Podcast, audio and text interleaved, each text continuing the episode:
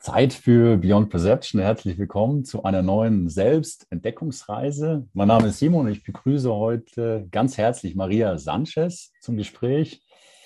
Maria, du bist Autorin, Traumatherapeutin und Gründerin der emotionalen Spiritualität sowie der psychologischen und spirituellen Bewegung Essential Core und Sehnsucht und Hunger. Ja, schön, dass du heute hier bist. Herzlich willkommen, Maria. Dankeschön, danke für die Einladung. Ich freue mich sehr auf unser Gespräch, Simon. Sehr schön. Ja, ich bin auch schon sehr gespannt und ähm, ja, wir werden hoffentlich gleich auch über den Kern deiner Arbeit sprechen, was sich hinter den Begriffen emotionale Spiritualität und Essential Core verbirgt. Bevor wir das tun, würde ich, also wenn, wenn du magst, ja, dich gern, gern fragen bzw. erfahren, wie dich auch irgendwo dein eigener Lebensweg, du schreibst auch auf deiner, deiner Seite so ein tiefer Heilungsweg, ja, irgendwie persönlich geprägt, beziehungsweise auch in welcher Beziehung er zu deiner Arbeit heute steht. Ja, sehr gerne.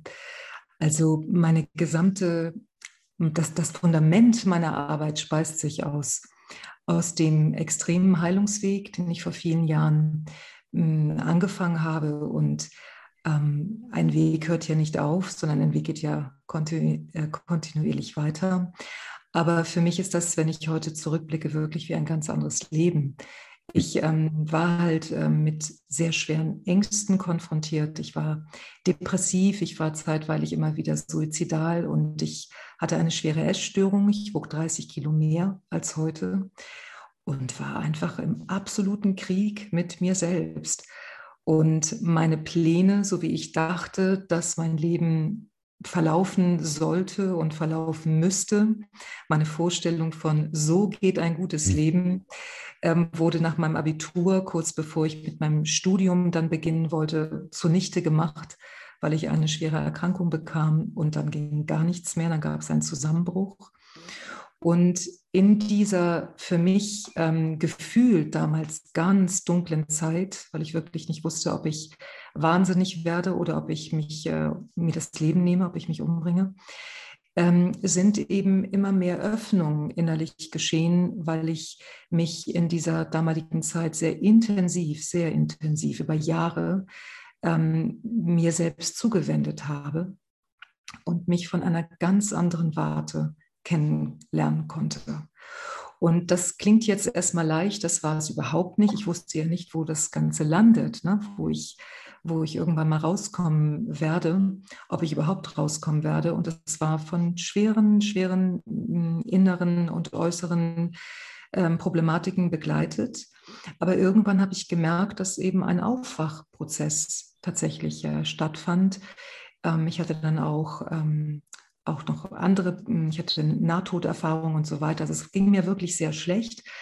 Ähm, und daraus hat sich langsam etwas entwickelt, was ich eine emotionale Selbstbegleitung nenne.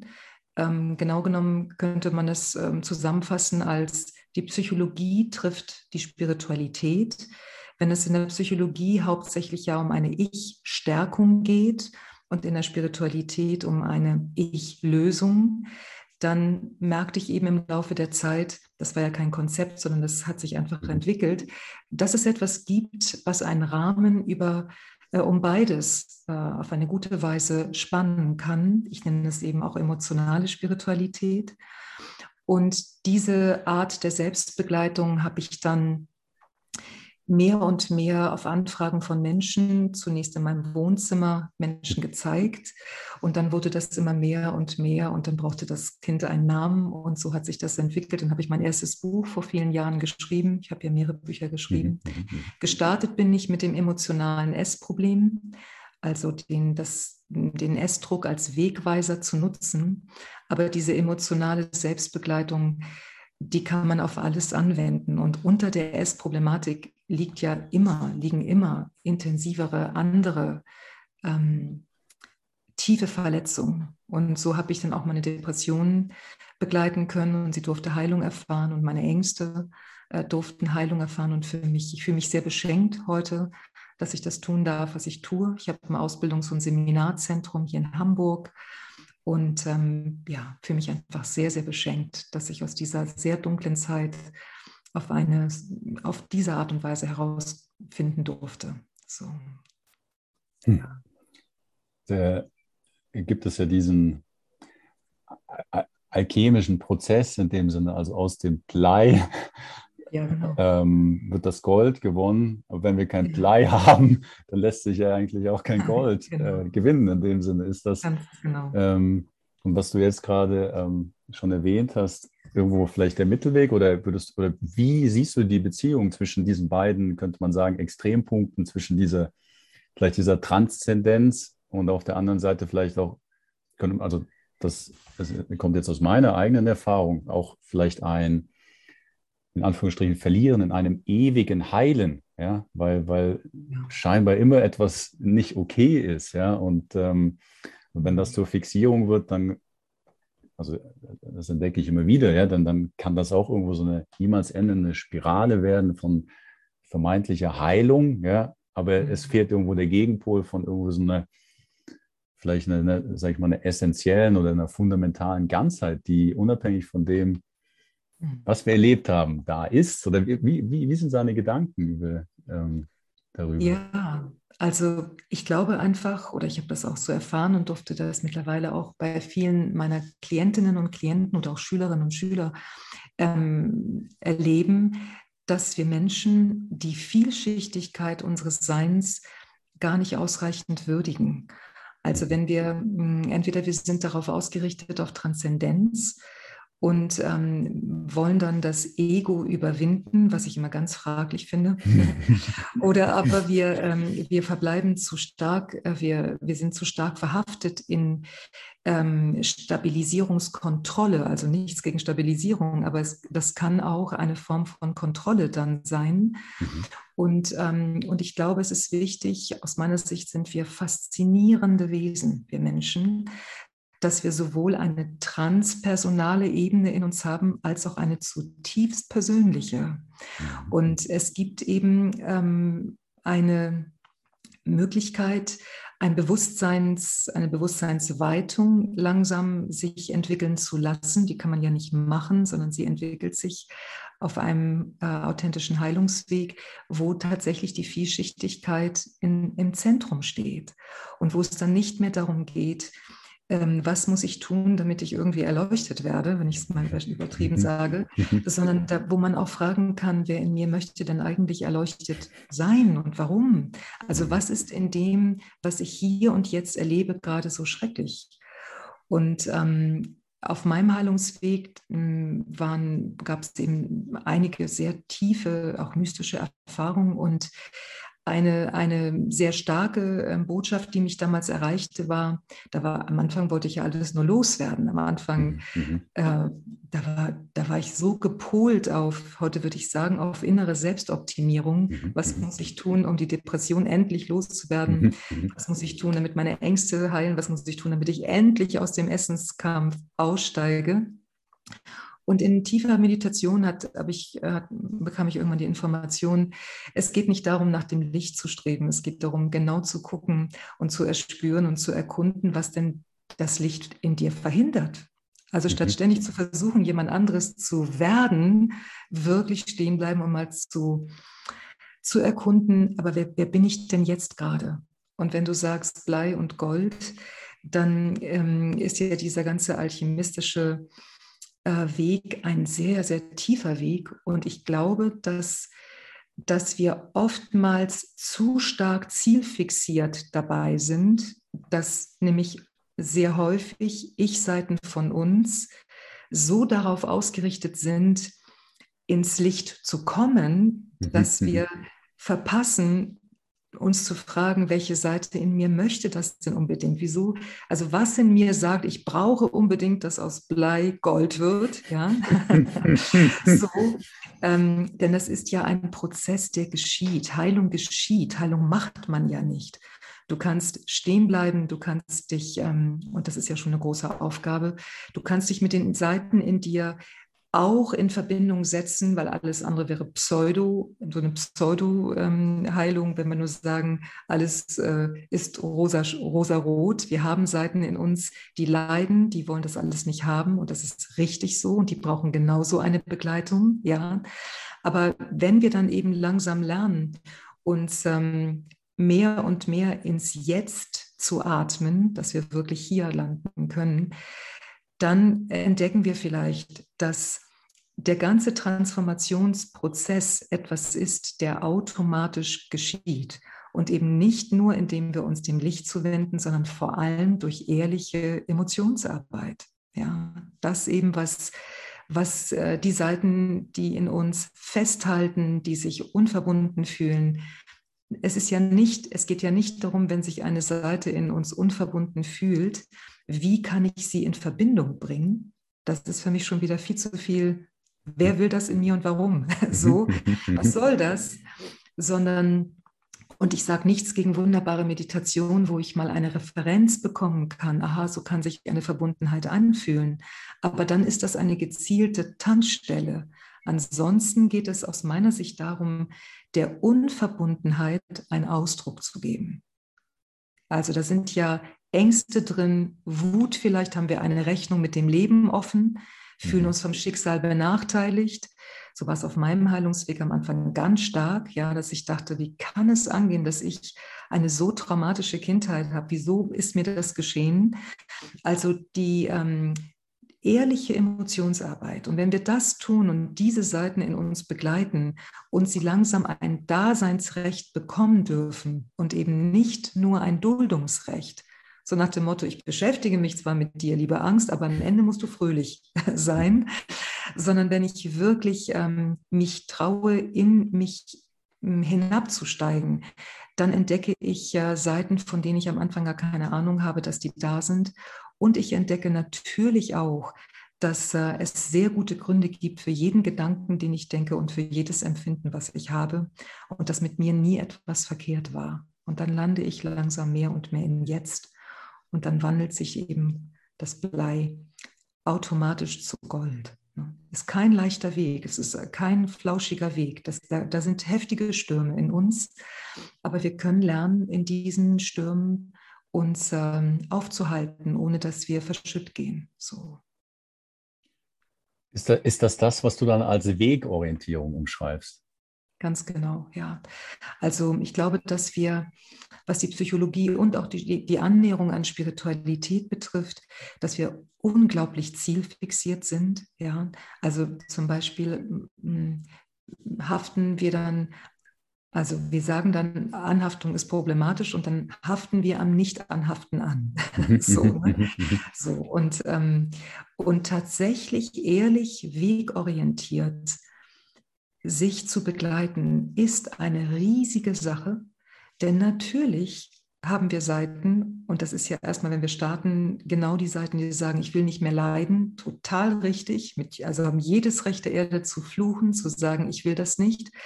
Ähm, und da geht es nicht darum, irgendwie einen Zuckerguss drüber zu gießen, sondern ehrlich mit diesen Seiten in Kontakt zu kommen. Okay, sag mir noch mehr, beschwer dich noch mehr, was genau ist mit dir, liebe Ich-Seite.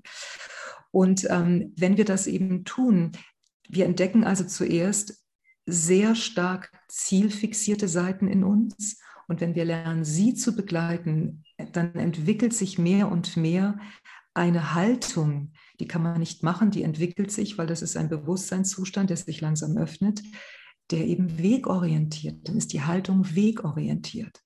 Das heißt ja nicht, dass ich nicht eine Ausrichtung haben kann. Also wenn ich benutze manchmal das Beispiel, wenn ich sage, ich möchte nach Rom, dann ist es ja wunderbar, wenn ich eine Ausrichtung habe, okay, mir scheint, da geht es nach Rom.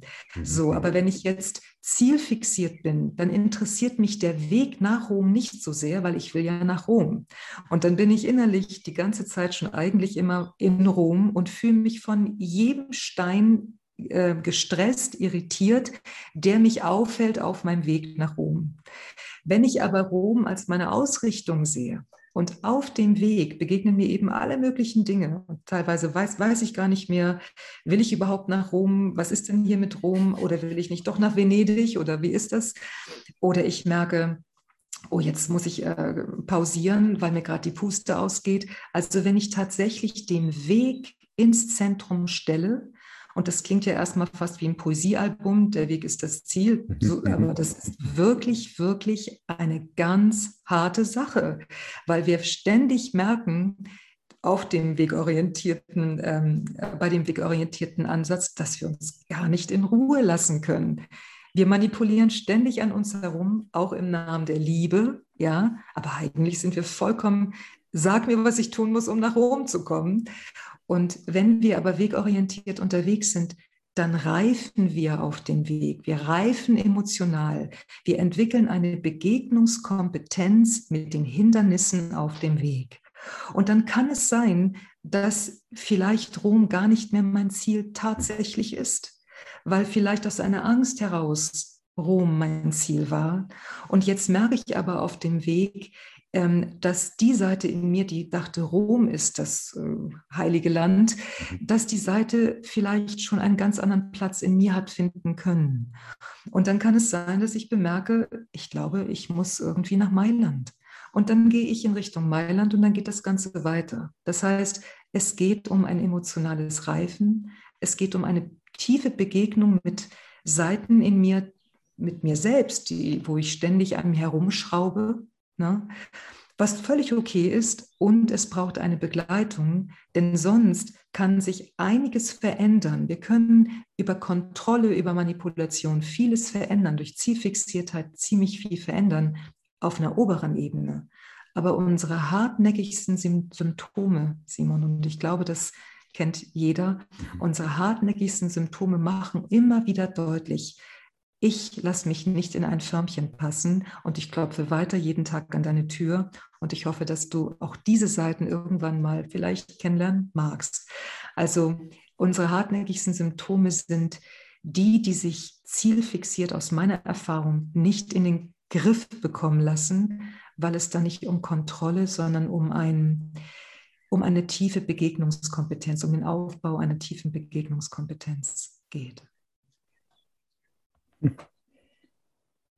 Also ein, ein Satz, der mich immer wieder begleitet, ist, also ich weiß es nicht, ob es exakt diese Worte sind, aber dem Sinn gemäß, also die dysfunktionale Persönlichkeit, also unser, unsere Schattenaspekte, die, also durch die ist der Weg, äh, ist der Zugang zum Himmel. Das kommt, glaube ich, von den Sufis. Ja? Also das, das hat irgendwo auch so eine, bei mir so eine Perspektivverschiebung gegeben, die irgendwo diesen Aspekt in mir, den ich irgendwie optimieren, sag ich mal, verbessern, heilen wollte, irgendwie aus einem anderen Blickwinkel zu entdecken und mir auch irgendwo das Verständnis mehr und mehr zu ermöglichen, dass es okay ist, so wie es ist. Ja? Vielleicht diese Selbstannahme für das, was ist, ja, irgendwo schon der ganze Sinn ist irgendwie aus, aus dem, ähm, also ich weiß nicht, ob ich das jetzt wirklich gut umschreibe, aber das. Ich, ich, ich, glaube, ja, ich glaube, ich verstehe, was du meinst, Simon. Aber vielleicht ist es, ist es auch oder kann es auch dienlich sein, weil diese unglaublich tiefen Weisheiten, ob es Sophismus ist, ob das ähm, mhm. Zen ist, ob das äh, christliche Mystik ist oder was immer es ist, es gibt ja unglaublich äh, tiefe, tiefe Weisheiten. Aber das Problem ist doch, dass es auf Menschen trifft, die einen bestimmten Bewusstseinszustand haben. Ich nenne das mhm. Sie, wir, wir hängen als Menschen in unserem inneren biografischen Schutzprogramm drin. Mhm, mhm. Wir sagen, das ist gut und das ist nicht gut. Wir haben eine Gefühlsrangliste, Freude ist besser als Traurigkeit. Und das ist ja erstmal Fakt. Das heißt, wenn dann diese tiefen Wahrheiten gesprochen werden, zum Beispiel Selbstannahme oder so, dann krallen sich das mh, hm, manche Seiten in uns innerhalb dieses biografischen Überlebens- und Schutzprogramms, ja, emotionalen Überlebensprogramms, krallen sich das und fragen dann wieder, was muss ich denn tun, damit ich mich selbst annehmen kann? Mhm, mhm, mhm. Und ich möchte so gerne aufstehen dafür, eben für die Vielschichtigkeit unseres Menschseins, dass es ja nicht darum geht, ähm, also Selbstliebe macht man nicht, die kann man nicht machen, sondern du kannst die Seite in dir, die sich nicht annehmen kann, in ihrer Nichtannahme begleiten. Nicht damit danach sie sich annimmt, weil es ist schon wieder eine Manipulation, sondern indem du wie eine Forscherin oder wie ein Forscher Und das ist kein leichtes Unterfangen, aber ein sehr, sehr bereicherndes Unterfangen, indem du wie eine Forscherin oder ein Forscher erkundest, was ist. Auf einer echten Forschungsreise kann das Ziel nicht feststehen. Sonst ist es keine Forschungsreise mehr, dann ist es wie eine Dressur. Ja, wie, wie bringe ich mich irgendwie dahin? Oder Hypnose, ja. Ja, genau. Ne? Das ist dann, das ist sozusagen bei Hypnose ist es ja eine andere, ein anderes Menschenbild, was ähm, vertreten wird. Da ist es eben, da geht es ja darum, wie kann ich mich äh, selbst so gestalten. Manchmal gibt es ja auch diese, diese Sätze, ne? du bist ein Schöpfer, du bist eine Schöpferin, aber es wird gar nicht gefragt, aber wer in mir stellt sich das dann eigentlich vor, wie mein Leben aussehen soll? Also wieso, wie kommt es überhaupt, dass wir davon ausgehen, dass eine innere Beobachterin oder ein innerer Beobachter neutral sei. Das sind wir nicht. Der innere Beobachter oder die innere Beobachterin ist zutiefst parteiisch. Ja, und es ist in Ordnung, dass das ist. Es muss uns nur irgendwie auffallen. Deswegen spreche ich eben von einem Aufwachprozess. Ähm, und, äh, und am Anfang halte ich dieses, ähm, nimm dich an, wie du bist oder sowas für ein ganz schwieriges Unterfangen, weil es aus meiner Sicht diese Gefühlsrangliste, wenn du dich annimmst, bist du besser, als wenn du dich nicht annimmst, die mhm, ganze mhm. Zeit befeuert. Aber wer hat das denn jemals festgelegt? Also es geht ja auch nicht darum, tu gar nichts. Also wir leben ja innerhalb des Schutzprogramms in diesem ganz starken Entweder-Oder. Ne? Mhm. Entweder meine Depression äh, verschwindet oder eben ich kann niemals glücklich sein. Mhm, mhm. Und mit dieser Haltung, mit der Entweder-Oder-Haltung bleiben wir im Kampf, bleiben wir im Krieg. Jetzt kann man aber nicht sagen, ich steige mal eben aus, weil das ist unsere tiefe Denk- und Fühlweise, auch kollektiv, nicht nur individuell. Also würde ich dafür plädieren, begleite deine Entweder-Oder-Seiten weil daraus entsteht dann langsam ein Und. Es kommt eine andere Instanz oder es baut sich eine andere Instanz auf. Und das ist für, für uns, die wir erstmal als Gesellschaft oder auch äh, kulturell da so drin hängen, ähm, in gute und nicht so gute Empfindungen, gute und schlechte Gefühle, ist das irgendwie ganz absurd, wenn man das das erste Mal hört. Man, oder viele haben auch einen Knoten im Kopf. Ja, wie? Aber dann wenn man eine Depression bleibt, dann kann ich doch, also da bleibe ich doch depressiv. Mhm. Dabei ist das Problem ja gar nicht meine Depression. Wut, Traurigkeit, Angst war nie mein Problem. Ich kann ihnen nicht begegnen. Das ist das Problem. Wut an sich, Traurigkeit an sich ist nicht das Problem. Und ich sage das mit dem tiefsten Respekt. Ich weiß selber, was es bedeutet, in der Hölle zu sitzen von früher. Also ich meine das nicht respektlos, aber wir haben eben diese Gefühlsrangliste, Fröhlichkeit, Freude, Leichtigkeit ist besser als eine Schwere oder Traurigkeit.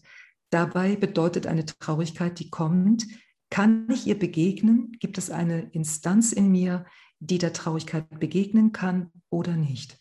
Wenn ich ihr begegnen kann, sind das Seiten, die an meine Bewusstseinstür klopfen und die hoffen, dass ich sie einlasse, dass ich dass ich sie begleite, dass sie mir ihre tiefe Verwundung, wir sind ja nicht depressiv auf die Welt gekommen, dass sie mir erzählen können, was diese Seiten zu berichten haben. Und deshalb halte ich die Begegnungskompetenz für eine der aller, den Aufbau der Begegnungskompetenz für die, vielleicht sogar die, eine der wichtigsten Dinge auf einem inneren Weg. So. Hm. Sehr interessant. Und du hast vorher angedeutet, dass wir unter Umständen auch entdecken, dass oft Angst oder ein Mangel Motivation hinter bestimmten Handlungen oder vielleicht auch Zielen ja. ist. Ist das dann eigentlich vielleicht auch ein Bewusstwerden, welche Motivation sich ausdrucken möchte und, und mhm. eigentlich den, den, sag ich mal, den Ursachen der eigenen vielleicht Impulse auf die Schliche zu kommen? Auf jeden Fall. Also ich, äh, ich, ich, ich rate jeden, der auf einem Heilungsweg, auf einem inneren Weg ähm, sich befindet, rate ich immer, die Motivation zu überprüfen. Also, und das beginnt bei ganz ähm, einfachen Dingen. Welche Seite in mir setzt sich hin zum Meditieren? Welche Seite in mir geht zur Therapie? Was ist meine Motivation? Und ich möchte nochmal sagen, denn wir sind in dieser Denk- und Fühlweise wirklich kollektiv erstmal gefangen.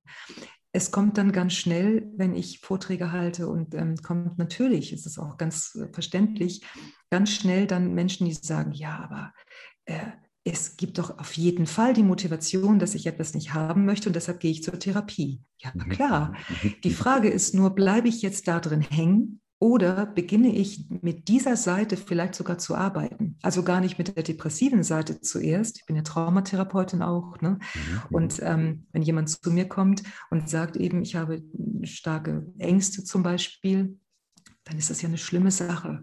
Und jedes Recht der Erde, also ich finde es so verständlich, dass jemand sagt, ich will diese Ängste nicht haben.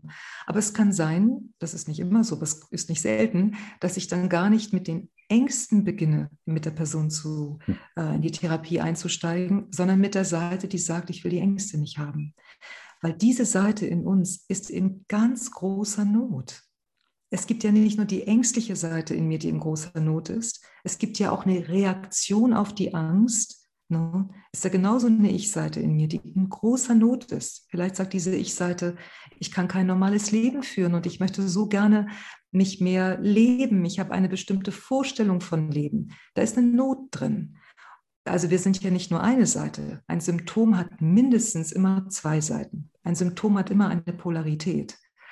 Und das im Blick zu haben und eben auch die Motivation, ähm, auf dieser einen Seite, warum möchtest du denn, dass, sie, dass die Angst geht, scheint ja so banal. Na, der Motto ist doch klar, ich leide. Ja, Moment, was genau ist das Problem? Denn wie ich eben meinte, dass Angst da ist, ist noch kein Problem. Ich kann ihr nicht begegnen. Also was genau ist da für eine Dynamik zwischen diesen beiden Ich-Seiten? Und wie kann ich mit Hilfe von einer Therapeutin oder auch in der Selbstbegleitung mit mir selbst und oder in der Selbstbegleitung mit mir selbst beide Seiten in den Blick nehmen. Und das tun wir normalerweise nicht. Deswegen spreche ich eben sehr respektvoll von einem blinden Fleck, den wir aus mhm. meiner Sicht mit, das meine ich wirklich äh, kritisch respektvoll, aus meiner Sicht in der Psychologie und auch in der Annäherung an Spiritualität haben. Wieso setzt sich jemand hin zu meditieren? Was ist die Motivation? Will ich ähm, von etwas wegkommen? Ich bin unruhig, ich, hm. äh, was auch immer, dann würde ich immer sagen, Moment, bevor du dich hinsetzt zu meditieren, wollen wir mal kurz einmal überprüfen. Vielleicht brauchst du gar nicht die Öffnung in transpersonale Ebene, sondern vielleicht brauchst du ehrliche Emotionsarbeit, dass du erstmal schaust, welche Dynamik ist in deiner Unruhe. Also statt zu versuchen, ruhig zu werden, und ich sage nicht, es ist nicht wunderbar, auch zu meditieren, Referenzen zu schaffen, wunderbar, als Stärkung, als wunderbar. Aber Vorsicht, wenn ich das als Meditationspille benutze, jedes Mal, wenn ich unruhig bin oder Yoga mache, wenn ich unruhig bin, dann manipuliere ich mich selbst in. Richtung, ruhig ist besser als unruhig. Aber die Unruhe war nie dein Problem, du kannst ihr nicht begegnen. Und aus meiner Sicht sagt Spiritualität, eine spirituelle Haltung ist ja auch eine Liebe, wenn wir nicht Liebe in einer verklärten Form, in einer verkehrten Form sehen. Liebe sagt doch nicht nur Ja zum Ja, sondern auch Ja zu Nein. Also was würde Liebe zur Unruhe sagen? Liebe würde doch nicht zur Unruhe sagen, ah, ist nicht so gut, ich, ich bringe dich lieber mehr in die Ruhe. Liebe würde doch sagen, denke ich zumindest, was ist denn, was, was ist denn mit dir? Zu dieser unruhigen Seite. Wer bist du denn? Was, was genau ist hier eigentlich los? Vielleicht magst du dich mehr zeigen. Und da, beginnen wir, wir, da beginnt es so schnell, dass wir Liebe instrumentalisieren, dass wir Liebe manipulierend einsetzen, auch für sehr wunderbare Dinge wie Meditation. Hm.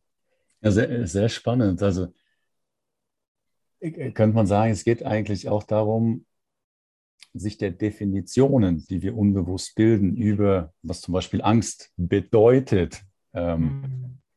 zu entfalten, um vielleicht diese Definition zu lösen und wieder sich dem Gefühl unvoreingenommen ähm, nähern zu können. Mhm. Ja, ich glaube, dass wirklich jeder Heilungsweg ist eine tiefe Selbstergründung. Und ich glaube, dass wir nicht nur die Frage, wer bin ich, ähm, auf dem spirituellen Weg. Das haben ja einige Traditionen, das weiter und so, dass sie eben mhm, mhm. äh, diese Selbstergründung ins Zentrum stellen. Aber ich glaube, wir brauchen das händeringend auch auf der emotionalen Ebene.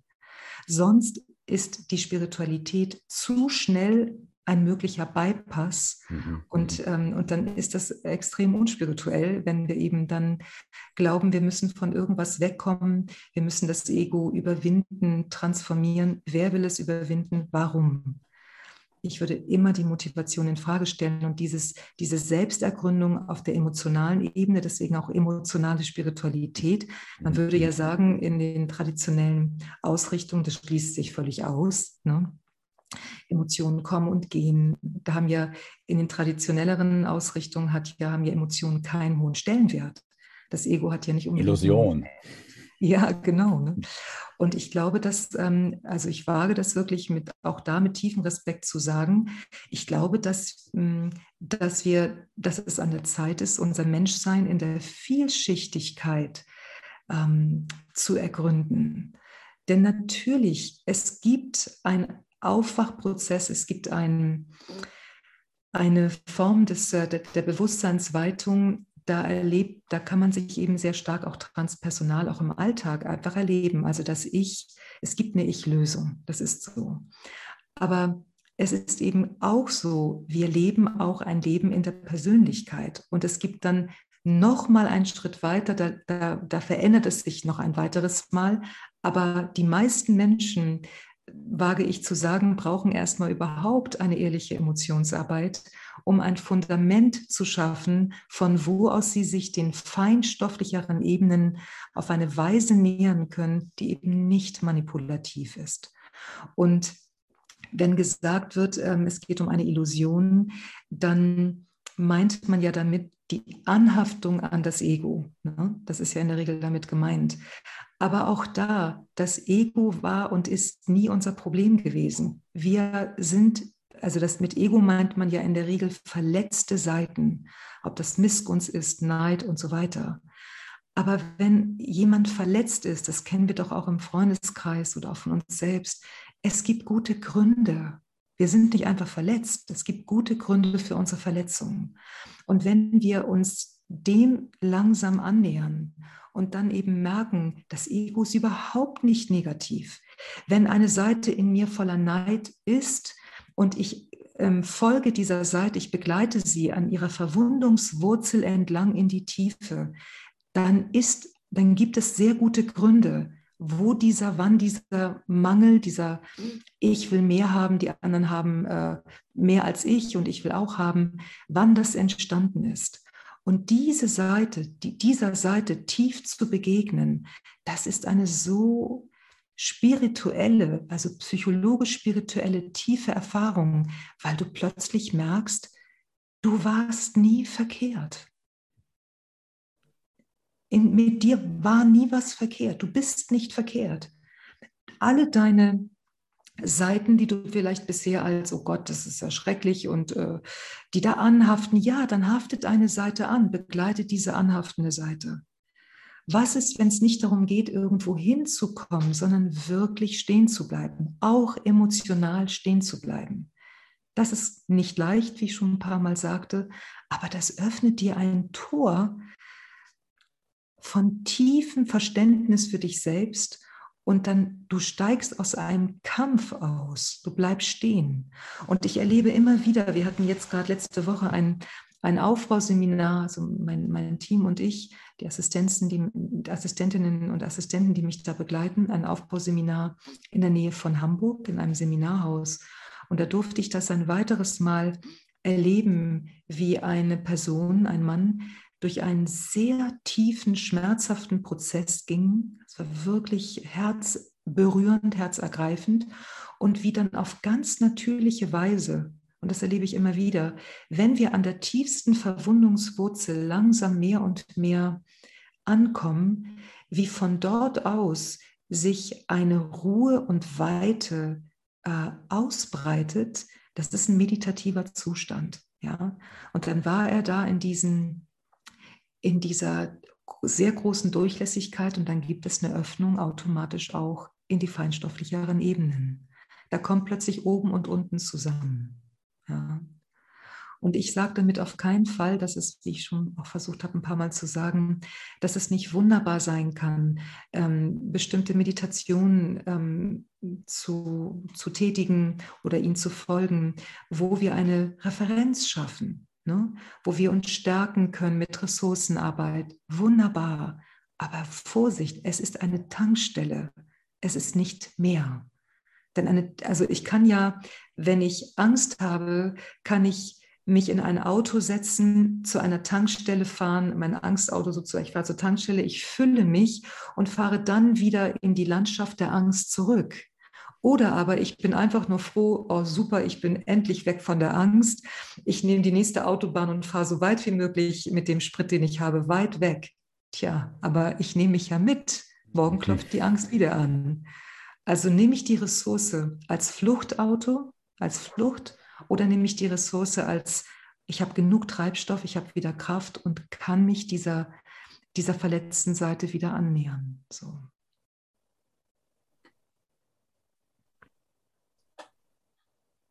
Also,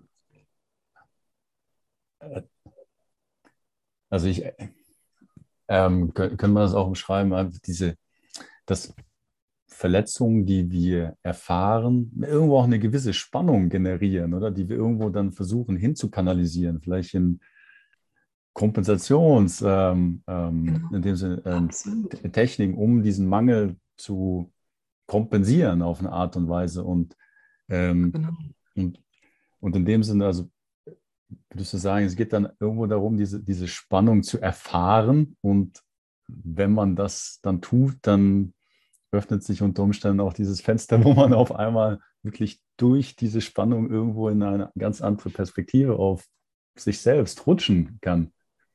Genau, ganz, ganz genau. Ich, ähm, wenn wir nicht, wenn wir uns unseren Emotionen nicht von einer Warte aus annähern, dass wir sie in den Griff bekommen müssen, dass wir sie nur regulieren müssen, wenn wir also nicht unsere Emotionen zu stark mit der Biologie gleichsetzen. Für mich mhm. äh, ähm, werden aus meiner Erfahrung in unserer Gesellschaft unsere Empfindungen, unsere Gefühle entweder der Biologie untergeordnet oder der mentalen Ebene. Was kann ich tun, um meine Glaubenssätze zu drehen oder wie auch immer? Unsere emotionale Ebene, das, was unser Menschsein so tief auszeichnet. Wir sind ja in allererster Linie zu Beginn unseres Lebens, wir haben am Anfang unseres Lebens noch nicht mal ein Ich-Empfinden. Mhm. Wir haben gar nicht ein Denkapparat. Also wenn zum Beispiel auch in vielen Ausrichtungen, auch Weisheitstraditionen gesagt wird, das Denken sei dein Problem. Oder wie ähm, ein großer spiritueller Lehrer sagte, dass das Denken ist wie ein Dieb und schleicht sich eben ein und, und so, dann, dann, dann bin ich immer ein bisschen traurig, weil ich denke, das Denken kam ab, ab dem 18. Monat aufwärts. Es gab noch nicht mal ein Ich, das denken konnte, aber wir haben schon gefühlt. Die mhm. tiefste Ebene ist das Fühlen. Und wir haben dieses unglaubliche Geschenk als Mensch. Wir können bewusst fühlen.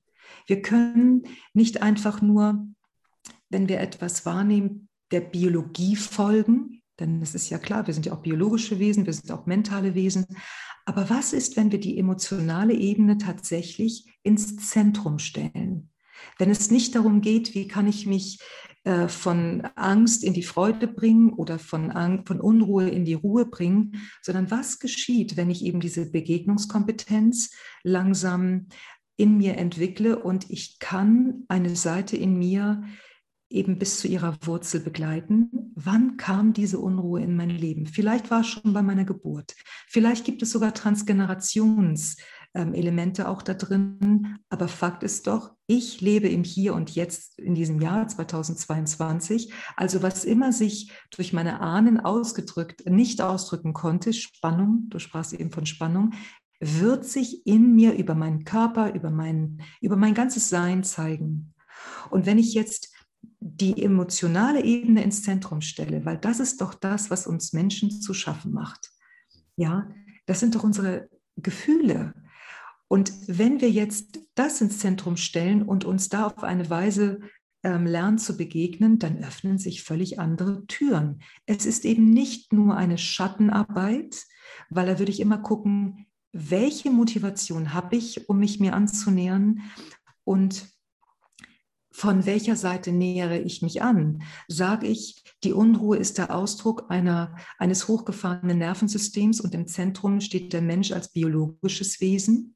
Ist ja eine Möglichkeit, einen Menschen zu sehen. Es gibt ja Menschenbilder, auch, auch in bestimmten psychologischen Ausrichtungen. Es ist völlig legitim zu sagen, der Mensch das Ich ist Gehirn, könnte ich auch sagen. Ja, das ist überhaupt nicht meine Erfahrung. Aber es ist ja legitim, das zu sagen. Oder aber ich äh, denke, der Mensch ist irgendwie äh, eine, wie, wie so eine Box und ähm, lernt alles und dann kann, also mental, und dann kann ich es auch wieder verlernen. Ich finde, es ist eine Beleidigung unseres Menschseins. Wir haben unterschiedliche Ebenen aber was bedeutet das eigentlich, wenn wir das fühlen zu Beginn unseres Lebens als aller, allererste, als erstes Element erleben? Was bedeutet das vom Stellenwert eigentlich ähm, in Bezug auf äh, Biologie, mentale Ebene, also ähm, körperliche Ebene, mentale Ebene, emotionale Ebene? Was bedeutet es, wenn wir das Fühlen tatsächlich ganz ins Zentrum stellen? Und bei der Arbeit, die ich eben äh, tätige und bei dem Weg Essential Core und Sehnsucht und Hunger, stelle ich das emotionale Reifen ins Zentrum. Also nicht die Regulation des Nervensystems. Es kann ein tolles Element sein als Treibstoff, als Tankstelle, aber da darf es aus meiner Sicht nicht stehen bleiben. Sonst finde ich, werden wir der, dem Menschsein aus meiner Sicht nicht gerecht, weil Regulation dann schnell zu einer Kontrolle wird. Ja, mhm. Mhm. ich muss mich kontrollieren. Für mich ist das Nervensystem wie eine Empfangsstation. Ja, natürlich fährt mein Nervensystem hoch, aber wodurch ist es denn hochgefahren? Ist es tatsächlich nur Biologie oder bin ich in meiner, in, mein, in meiner emotionalen Würde vielleicht schon als Kind getroffen worden? Man hat mich verletzt. Vielleicht bin ich sogar schon so geschockt gewesen zu Beginn meines Lebens, irgendwann in jungen Jahren festzustellen, die Welt ist ziemlich verrückt. So wie ich hier bin, in meiner ganzen Palette, bin ich gar nicht gewollt. Ich bin gewollt, wenn ich brav bin, wenn ich hübsch bin, wenn ich schlank bin, wenn ich leistungsstark bin. Was mache ich jetzt mit allen anderen Anse äh, Persönlichkeitsseiten in mir? Ne? Also ich plädiere so sehr für die Vielschichtigkeit unseres Seins und für das emotionale Reifen. Und das ist aus meiner Sicht das schwierigste Reifen. Mentales Reifen geht ist viel leichter, Erkenntnisse zu gewinnen und so ist viel leichter, mhm. als tief hinabzusteigen in die Seiten in mir, von denen ich erstmal das Empfinden habe, die will ich nicht haben. Ich will nicht gierig sein, ich will nicht egoistisch sein, ich will nicht ähm, ähm, immer also erschöpft sein und all das.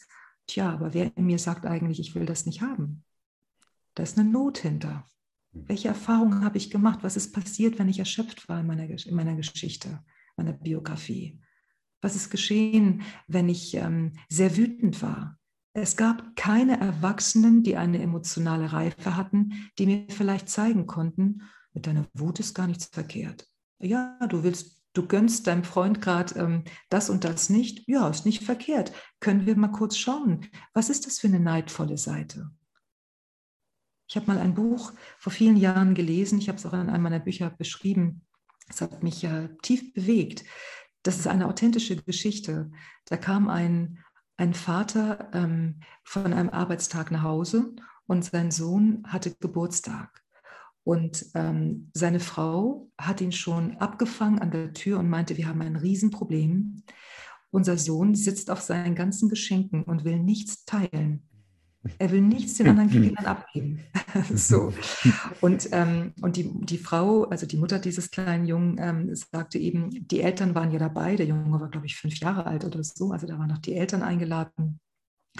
Und dann meinte sie, es ist sehr unangenehm, weil auch die anderen Freunde und die Eltern und so, die Erwachsenen sehen ja, dass unser Sohn da gar nicht teilen will das ist ein ziemlicher Egoist. Jetzt musst du, lieber Mann, mal kurz dahin gehen und mal klare Worte sprechen. Mhm, mhm, und dann hat dann beschreibt er das in diesem Buch sehr, sehr schön, wie ihm das unangenehm war, dass, ähm, dass sein Sohn so ein Egoist ist. Dann ging er also zu dem Sohn und sagte, also äh, du hast zwar jetzt viel geschenkt bekommen, aber du hast jetzt hier so viele Geschenke, es ist auch wichtig zu teilen. Und dann sagte der Sohn ganz pleatsch, ganz clever, sagte er, sind doch meine Geschenke. Ich sage nein. so, dann hat der Vater, dann merkte er, dann hat der Vater beschrieben in dem Buch, also wie entsetzt er war und wusste jetzt nicht so genau so und hat dann einfach gesagt, Schluss jetzt, du behältst dieses Geschenk jetzt, es gehört ja sowieso alles dir, aber du hast jetzt hier Gäste und du teilst jetzt die anderen äh, Spielsachen mit den anderen Kindern. Und daraufhin beschreibt er, wie die ganze Kraft aus seinem Sohn wich, wie er wirklich gebrochen war. Dann hat er geteilt, aber es war null Freude, es war einfach nur, okay, ich muss das jetzt tun. Und das hat diesem, diesem ähm, Autor des Buches keine Ruhe gelassen. Und dann hat er das nachts äh, noch immer wieder bewegt, weil er hatte dann so gesagt, ich habe genau gefühlt, das war falsch. Hm. Das war nicht in Ordnung. Und er hat auch beschrieben, ich habe das nur gemacht, damit die anderen Eltern mich nicht komisch finden. Ich habe meinen Sohn geopfert an der Stelle. Und dann ist ihm klar geworden, das fand ich sehr berührend, als ich das damals gelesen habe. Er hat gesagt, mein Sohn muss doch erst mal haben dürfen, damit er überhaupt was teilen können will. Hm. So. Und das war so, also du musst doch erst mal was haben dürfen, um überhaupt was abgeben zu können. Und dann ist er zu seinem Sohn am nächsten Morgen und hat sich tief entschuldigt und meinte, das war nicht okay. Da habe ich, das war nicht okay von meiner Seite. Und ich glaube, dass das vielen Kindern passiert ist. Sei so oder so. Ne? Und die Seiten verschwinden ja nicht. Die suchen sich dann im Untergrund andere Wege und dann leben wir das auf Suchtstrukturbühnen aus oder auf anderen chronischen Symptombühnen.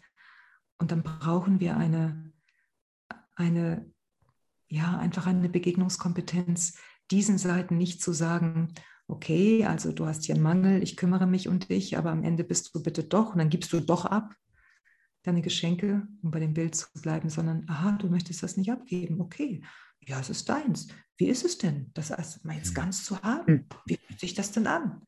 Also einzusteigen in diese Welt, weißt du. Hm. Also eigentlich kein Bewerten in dem Sinne, sondern ein Entdecken, Erkunden irgendwo. Ganz genau. Möglichst unvoreingenommen. Ja, oder ich glaube nicht, dass ich glaube, wir können nicht unvoreingenommen sein. Mhm, ich glaube, mhm. wir entdecken, dass wir voreingenommen sind mhm, und das ist genau richtig mhm. und dann begleitest du dann vor, dein Voreingenommensein. Also wirklich zu, zu Beginn, wenn ich Menschen begleiten darf, dann in ihren spirituellen Prozessen oder in ihren psychologischen Prozessen, mhm. dann ist das wirklich erstmal keine leichte Sache, weil wir am Anfang, ist meine Erfahrung, bemerken Menschen eben äh, äh, zuerst sowas bei mir auch, dass wir uns gar nicht in Ruhe lassen können. Wir sind so parteiisch. Wir haben ein genaues Bild, so bin ich richtig und so bin ich nicht richtig. Mhm. Mhm. Und dann, und dann instrumentalisieren wir die Achtsamkeit oder die, äh, die Selbstliebe und glauben irgendwie ähm, oder verklären das Ganze, ja, weil wir meinen, so bin ich richtiger, liebevoll bin ich richtiger. Aber wer sagt denn das? Mancher Heilungsweg beginnt mit Selbsthass. Was ist, wenn die Seite, die mich selbst hasst, was ist, wenn ich die begleiten lerne und merke, was ist passiert in, in was ist dieser Ich-Seite? Sie, sie, ist ja wie eine Zeitzeugin. Sie ist ja wie ein Zeitzeuge. Kinder werden nicht geboren mit Selbsthass. Was ist geschehen?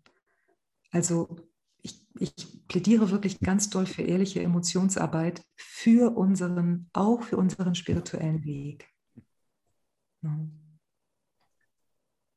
Und jetzt nochmal zurückzukommen zu der Wegeorientierung anstelle einer Zielorientierung. Also wenn, wenn man sich jetzt dieser ehrlichen Emotion, Emotionsarbeit widmet hat, man dann als Nebeneffekt, dass eben also sozusagen Mangelangst also verarbeitet auf eine Art und Weise wird und man tatsächlich irgendwo in die eigene Fülle mehr und mehr kommt?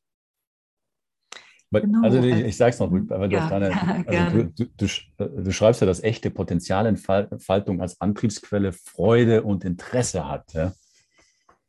Ja, also ich glaube, dass die meisten Menschen die Potenzialentfaltung als Begriff nehmen, im, am tiefsten Punkt Angst haben.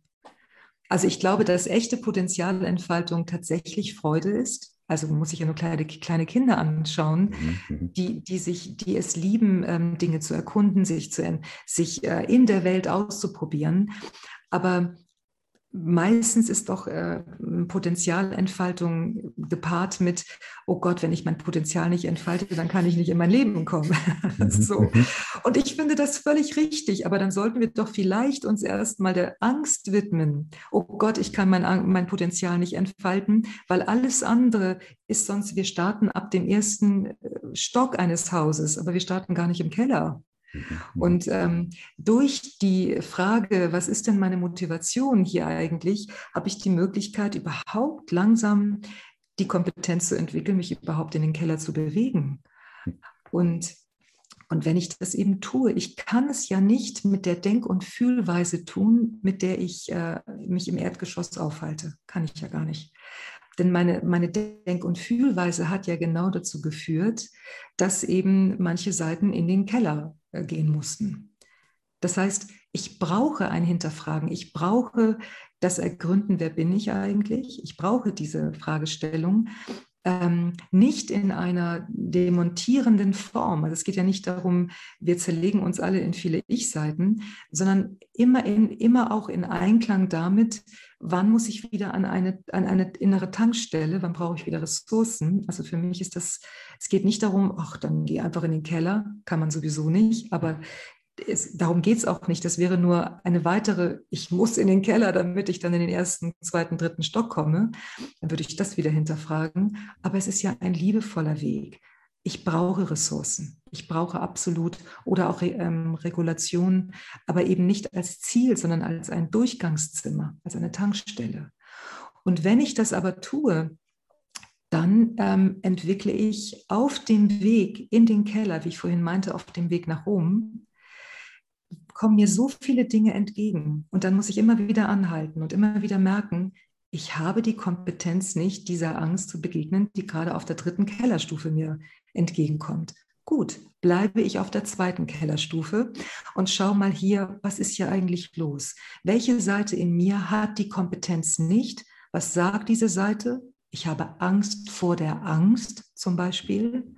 Gut, dann gehe ich auf die erste Kellerstufe. Ich begegne der Angst vor der Angst. Dann war die dritte Stufe viel zu weit. Und so hole ich mich immer und immer wieder ab, wo ich bin. Ich stelle immer wieder die Frage, wer bin ich gerade? Was ist hier gerade? Ganz ehrlich, mit all dem, was da ist. Ich will mich nicht haben, Wann komme ich endlich an? Wie lange dauert das noch? Dann habe ich wieder Glücksempfindung. ich habe ein tiefes Empfinden von Frieden. Denke ich, jetzt habe ich es, dann falle ich wieder zurück. so. Dann denke ich, ähm, wie konnte ich jemals Suchtstrukturen haben? Es läuft doch super, dann bin ich wieder völlig in Suchtstrukturen. Okay. Und so ist es ja. Wir können ja nur aufwachen, indem wir einschlafen dürfen. Wir können nur aufwachen, indem, wir, indem es eine Möglichkeit geben muss, für uns auch einschlafen zu können und zu dürfen. Okay, dann merke ich irgendwann, ups, da habe ich irgendwie geschlafen. Okay, wie kam es eigentlich dazu? Ist ja interessant. So, also, und das ist ja alltagspraktikabel, alltagstauglich. Der Alltag ist eine der stärksten spirituellen Lehrer, finde ich, die wir haben. Ähm, und so kann ich mich immer weiter in meinem Alltag äh, auch kennenlernen. So. Ja. Und ich wache langsam auf an der Stelle. Es wacht in mir auf. Also du umschreibst es ja ähm, auch als ähm, Expertin, Experte, Expertin für sich selbst werden, eigentlich Selbsttherapie in dem Sinne. Ganz genau. Was natürlich nicht bedeutet, dass man nicht für bestimmte Verletzungen auch eine Hilfe braucht, ne? also eine mhm. Therapeutin oder einen Therapeuten. Das finde ich ganz wichtig. Aber auf meinem Weg war es damals so, ich hatte auch eine ganz wunderbare Therapeutin, der ich ähm, mein erstes Buch vor vielen Jahren auch gewidmet habe. Aber warum ich überhaupt zu dieser ganzen Selbstbegleitung gekommen bin, war einfach, dass einmal in der Woche zu dieser Frau zu gehen, ich wusste, das wird nicht reichen. Ich gehe vor die Hunde. Was ist mit den ganzen Tagen dazwischen?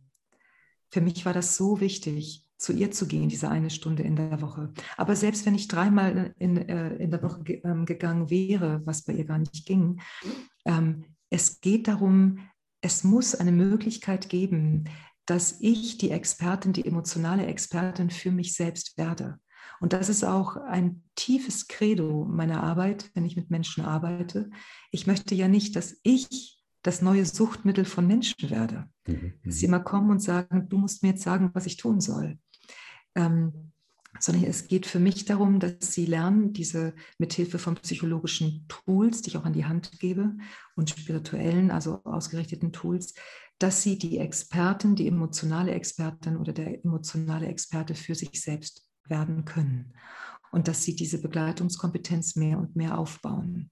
Weil ein Heilungsweg braucht ganz sicher auch an der einen oder anderen Stelle Orientierung.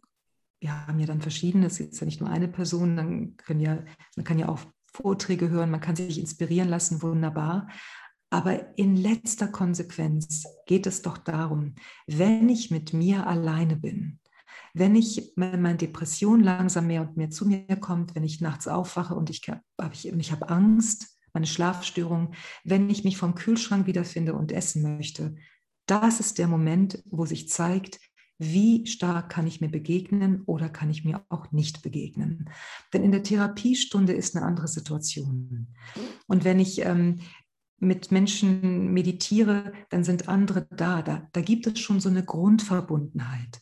Und das ist großartig. Wir Menschen brauchen auch diese Verbundenheit. Aber wir brauchen auch die tiefe Begegnung mit uns selbst.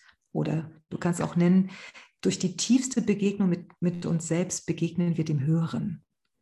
Wir sind ja da keine, keine abgeschlossene Einheit. Aber es muss sich in diesen Situationen, wo es am heißesten ist, da muss es sich bewähren.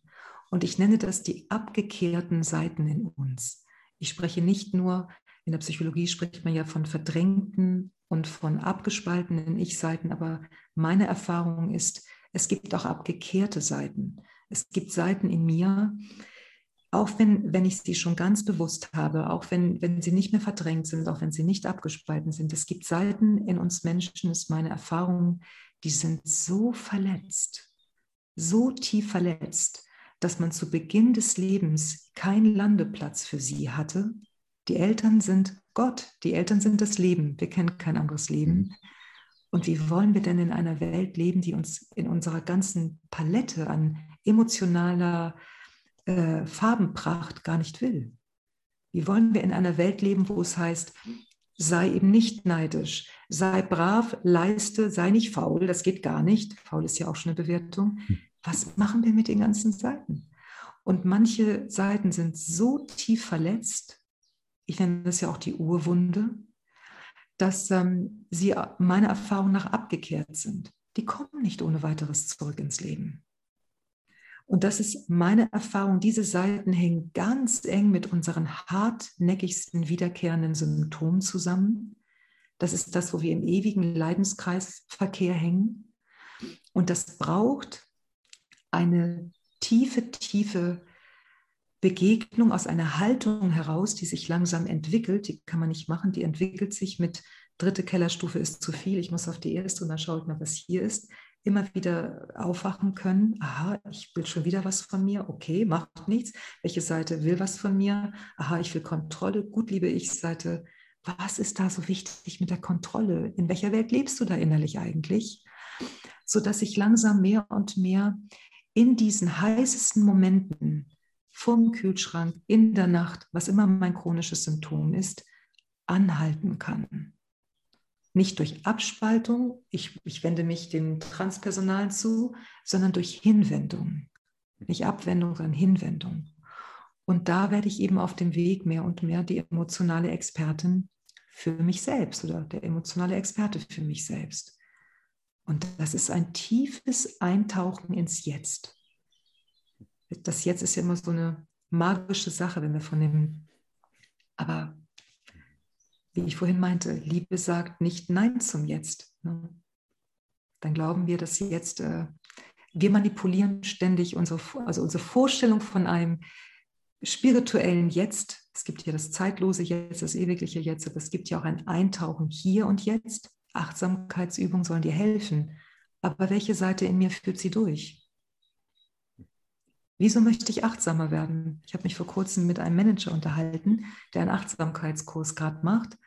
was ich super finde, wunderbar, ist ja eine tolle Sache. Und dann habe ich ihn gefragt, warum eigentlich? Seine Antwort, dann bin ich leistungsstärker. Mhm. Ist völlig legitim, kann er gerne machen, hat nur mit der Essenz von Achtsamkeit gar nichts mehr zu tun. Also das ist dann, also dann, dann kann ich noch mehr mich selbst optimieren oder andere Dinge optimieren. Es geht ja vor allem um Selbstoptimierung aus meiner Sicht. Und dann sind wir ja noch mehr im Fluchtauto unterwegs. Also dann nutze ich die Achtsamkeit, damit ich die Achtsamkeitspille, wie er sagte, dann bin ich nicht so erschöpft, dann kann ich mehr leisten, wo ich dann zu ihm meinte, ist schon interessant, das auf diese Weise zu machen, denn man könnte es ja auch mal von einer ganz anderen Warte aus sehen. In dir will dann die ganze Zeit nur auf Gas treten, hm. auf das Gaspedal treten? Warum? Ja, das ist doch wichtig und es gibt viel zu tun. Meine ich, es geht ja nicht darum, dass du deine Dinge nicht tun sollst, aber welche Seite in dir meint, alle Dinge tun zu müssen? Und dann kamen wir irgendwann wieder auf eine Angst. Angst ist bei so vielen Menschen das Fundament. Egal, ob sie spirituellen Weg dann gehen oder psychologischen, therapeutischen Weg gehen. Und ich glaube, es gibt da diesen blinden Fleck, dass wir uns dessen gar nicht gewahr sind, weil es so Konsensus, so ein Konsens ist. Mhm. Hm. Ja, liebe Maria, also das ist äh, wirklich eine große Freude, dir hm. zu, zuzuhören. Ja, vielen Dank, dass du dir Zeit nimmst oder genommen hast, äh, uns hier einen Einblick in deine Arbeit zu geben. Ganz herzlichen vielen Dank. Dank. Ja. Danke an dich, lieber Simon. War mir eine große Freude. Vielen, vielen Dank. Ja, also ich werde auch, also liebe Zuschauerinnen und Zuschauer, ich werde natürlich deine Internetseite verlinken, sodass jeder, der neugierig geworden ist und da mehr erfahren möchte, das tun kann. Mhm, gerne, danke. Ja, also nochmal ganz herzlichen Dank ja, für das Mitteilen deines reichen Erfahrungsschatzes. Es hat ja wirklich äh, ja, viel Freude bereitet. Ganz herzlichen Dank. Dankeschön, Simon. Herzlichen Dank an dich. Danke sehr. Ja, natürlich auch herzliches Dank an euch, liebe Zuschauerinnen und Zuschauer, fürs Dabeisein. Alles Gute und bis bald.